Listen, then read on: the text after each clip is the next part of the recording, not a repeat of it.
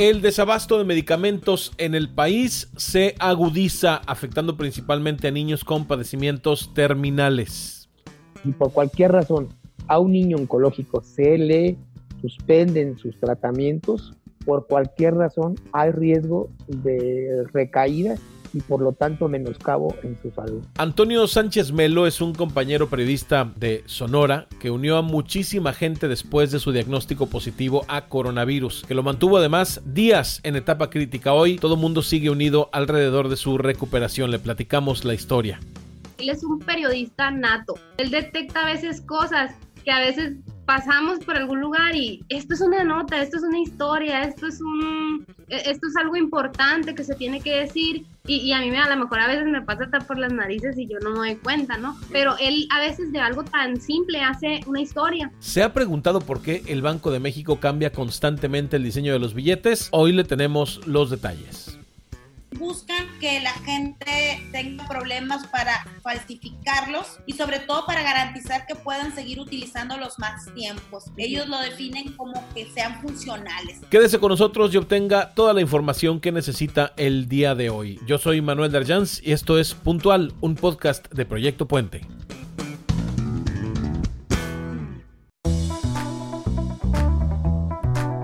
Hace casi tres años, la familia de la pequeña Dana empezó un viaje que ha parecido interminable. Luego de que fuera diagnosticada en enero de 2018 con leucemia linfoblástica aguda de alto riesgo cuando tenía apenas tres años de vida. Los gastos para la familia han sido exorbitantes, desde la necesidad de cambiar el lugar de residencia de Oaxaca a la Ciudad de México hasta vivir en cuarentena desde mucho antes que se presentara esta emergencia sanitaria por COVID-19. Por eso a este tipo de enfermedades se le llaman catastróficas, causan justamente una catástrofe no solamente en el impacto de la salud del menor que la padece o de la persona que la padece, sino también de toda la familia causa un impacto económico, social muy grande, emocional, espiritual. El papá de Dana y vocero del Movimiento Nacional por la Salud nos contó que han sido muchas las pruebas que han atravesado en este periodo. Hace justamente un año, dice, enfermó gravemente de neumonía, lo que la llevó a estar en la unidad de cuidados intensivos en el Hospital Federico Gómez, donde es atendida me dice mi esposa, ¿qué estaremos pagando para vivir todo esto? ¿Qué estaremos aprendiendo? Y sí, esto parece que fuera una lección que alguien nos está poniendo, porque la verdad son muy duros, son momentos muy complejos. El ver a un hijo sufrir, o una hija en nuestro caso, es profundamente doloroso. Y en medio de todo este proceso, los padres de familia tuvieron que enfrentarse a una situación aún más dura. El desabasto de medicamentos que ha sido uno de los talones de Aquiles de esta administración federal. No tener las medicinas para atender un padecimiento de cáncer es darle la posibilidad a la enfermedad de que avance y ocasionar desenlaces fatales. Ante esto, el papá de Dana decidió ampararse ante un juez y acudió a la Comisión Nacional de Derechos Humanos. Así logró que la pequeña tenga medidas cautelares y se le brinde atención integral en todo el tratamiento. Fue así como nació el Movimiento Nacional por la Salud a pesar de estar amparada, a pesar de tener medidas cautelares de la Comisión Nacional de los Derechos Humanos, van a faltar los medicamentos. Pero además el amparo te quiero decir que no, no es como un rayo que traigas detrás, hay que hacerlo valer.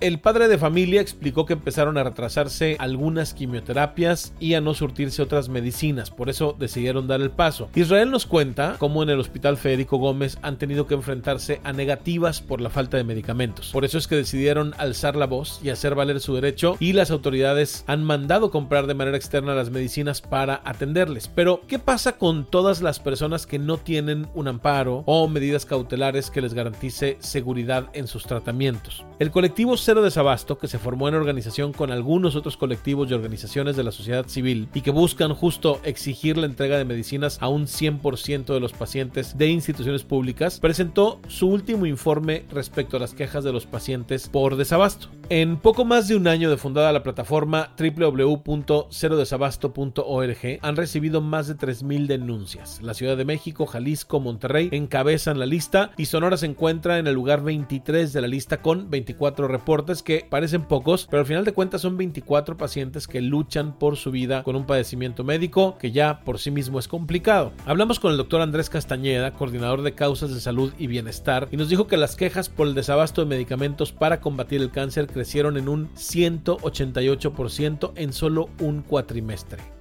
Los medicamentos que más queja hay eh, son diabetes, cáncer, hipertensión y VIH pero sí hay un cambio eh, muy significativo entre cuatrimestre, que eso ha sido pues lo que los nosotros nos parece más interesante. El IMSS y el ISTE, por su naturaleza de atención a la mayor parte de la población mexicana, suelen ocupar el primer lugar en quejas. Las razones nos las explica a continuación el doctor.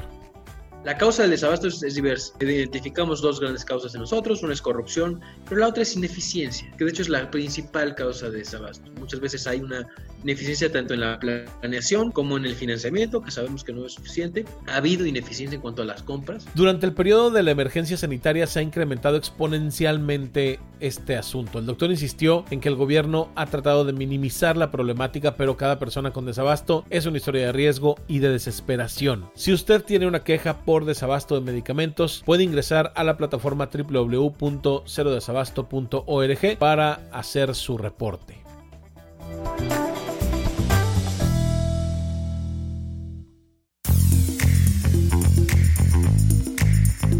Toño Sánchez Melo, Antonio Sánchez Melo, ha sembrado puras cosas buenas en la gente que lo conoce. Cualquiera puede reconocer su calidad humana, que además combina perfectamente con su pasión por el periodismo. Es la clase de profesional que no se conforma con la nota diaria. Él ha nutrido su carrera profesional con las historias porque sabe que detrás de todo suceso periodístico hay una persona o una familia marcada por ellos. Así coinciden quienes lo conocen más de cerca y han sido tocados por su sensibilidad y profesionalismo tengo 20 años de conocerlo y cada día yo creo que le, conozco algo diferente. Tengo, pues en, realidad empezamos de novios desde la carrera, entonces desde segundo semestre de la carrera, estuvimos toda la carrera juntos, coincidimos en tres trabajos. Ella es Eli Antunes, es su esposa y compañera de profesión, dice que ha pasado más tiempo de su vida con él que sin él. Después de casarse tuvieron a una pequeña, Sofía, quien actualmente tiene 8 años para mí es la persona más importante, además de mi hija, por supuesto, en mi vida. Yo he aprendido muchísimo de él. Hace unas semanas, Toño recibió el diagnóstico que todos más tememos desde que empezó la alerta sanitaria por coronavirus. Era positivo a COVID-19.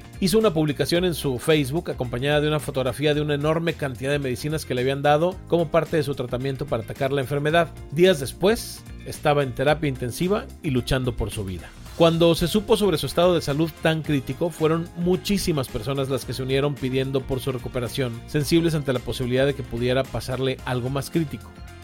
Este para mí es muy difícil específicamente por eso, porque cualquier cosa que yo tenía un problema o algo se atoraba o quería hablar con alguien, pues siempre él estaba ahí, ¿no? Y ahorita, pues el no poder hablar con él, el no poder verlo, la verdad es que se me ha hecho algo muy difícil han sido muchos compañeros reporteros quienes se han sumado. Solo se necesita abrir la cuenta de Facebook de Toño y ver decenas de publicaciones, videos, fotografías, mensajes de apoyo pidiéndole que le eche ganas, mandándole vibras positivas y sumándose a los rosarios y oraciones que diariamente se organizan vía Zoom para pedir por su salud. Eso ha hecho que más gente que ni siquiera lo conoce se sume a la causa y se comunique con Elia para darle ánimos en este transitar estoy segura que él va a salir de esto y que va a continuar haciendo lo que tanto quiere, pues no, seguir contando historias. Dentro de las amistades que Toño ha sembrado en esta profesión está Daniel Sánchez Dorame, con quien ha trabajado de forma independiente por casi cinco años. Daniel ha sido un soporte para su familia en estos momentos difíciles, de hecho ha sido quien se ha encargado de comprar y llevar los medicamentos al Hospital General donde está hospitalizado como el buen humano, ser humano que es, yo creo que por eso es tan buen periodista, porque también eso, eso se destaca siempre en su trabajo, siempre busca el lado humano. Daniel se muestra asombrado por la cantidad de apoyo que han recibido, pero solo lo atribuye a una cosa, que es a la persona que es Toño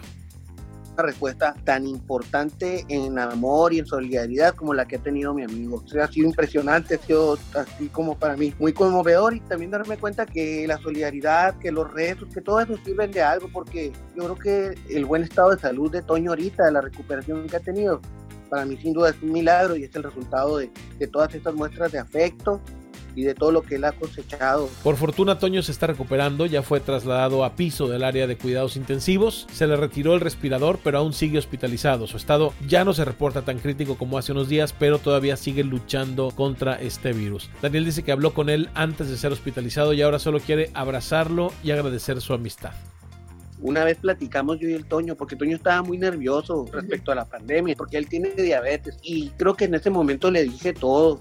Yo me acuerdo que le dije, ¿sabes qué, carnal? Si un día te pasa algo, le dije, por esto, yo te prometo que voy a estar ahí con tu hija y con tu familia. Y es lo que he hecho, pues entonces no tendría mucho que decirle, simplemente abrazarlo. Toño todavía necesita medicamentos que son muy caros. Uno de ellos es la tigeciclina de 50 miligramos. También el próximo sábado sus amigos venderán barbacoa para ayudar a recaudar fondos para esta medicina que además es carísima. Si usted desea apoyar a Toño, puede enviarle un mensaje de texto a su esposa Elia al 662-114-4714. Se lo voy a repetir: 6621 14 47 14. Échale ganas, Toño.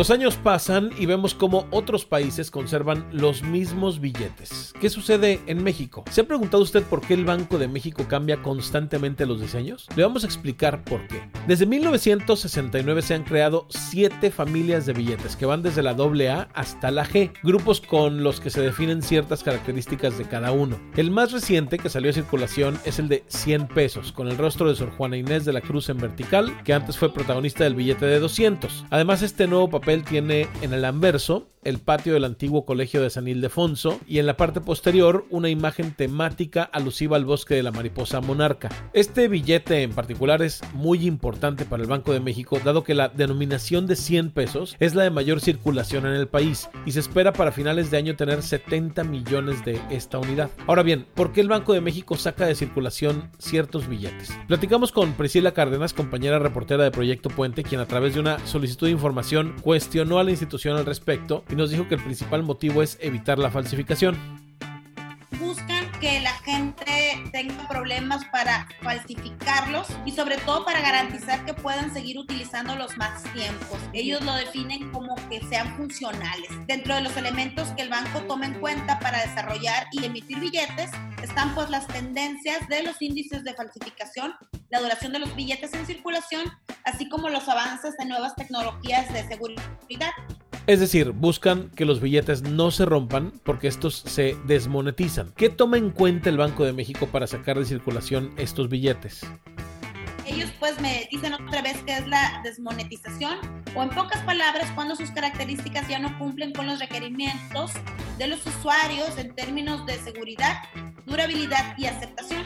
También Priscila nos contó qué respondió la institución respecto a los criterios que emplean para definir los personajes que aparecerán en las nuevas monedas. Hay tres ejes temáticos que toman en cuenta. Primero, la herencia natural, el cimiento de la cultura mexicana, también la influencia de las artes en la cultura mexicana y finalmente los episodios que forjaron una nación, es decir, el proceso histórico de México. Estos ejes se definieron en 2013, nos cuenta Priscila, después de un estudio en el que participaron diversos centros de investigación y académicos como la Academia Mexicana de la Lengua, la Comisión Nacional para el Conocimiento y Uso de la Biodiversidad, el Consejo Nacional para la Cultura y las Artes, Antropología, etc. El estudio concluyó en 2015. La periodista también preguntó por qué las monedas no cambian con la misma frecuencia.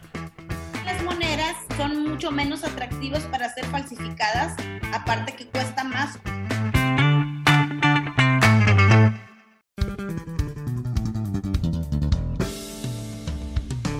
Bien, pues ya tiene usted toda la información que necesita para el día de hoy. Yo le agradezco mucho, como siempre, que nos haya acompañado. Le agradezco también que nos visite en Apple Podcast y nos deje una reseña, una calificación, se suscriba a nuestro feed o nos haga clic en el botón seguir en Spotify o en cualquier plataforma en la que usted escuche sus podcasts. Le agradezco mucho a todo el equipo de Proyecto Puente, en especial a Natalia de la Rosa en la producción y a Anaís Dávila en la edición de este episodio. Yo soy Manuel Arjans, que tenga usted un excelente inicio de semana y hasta el miércoles.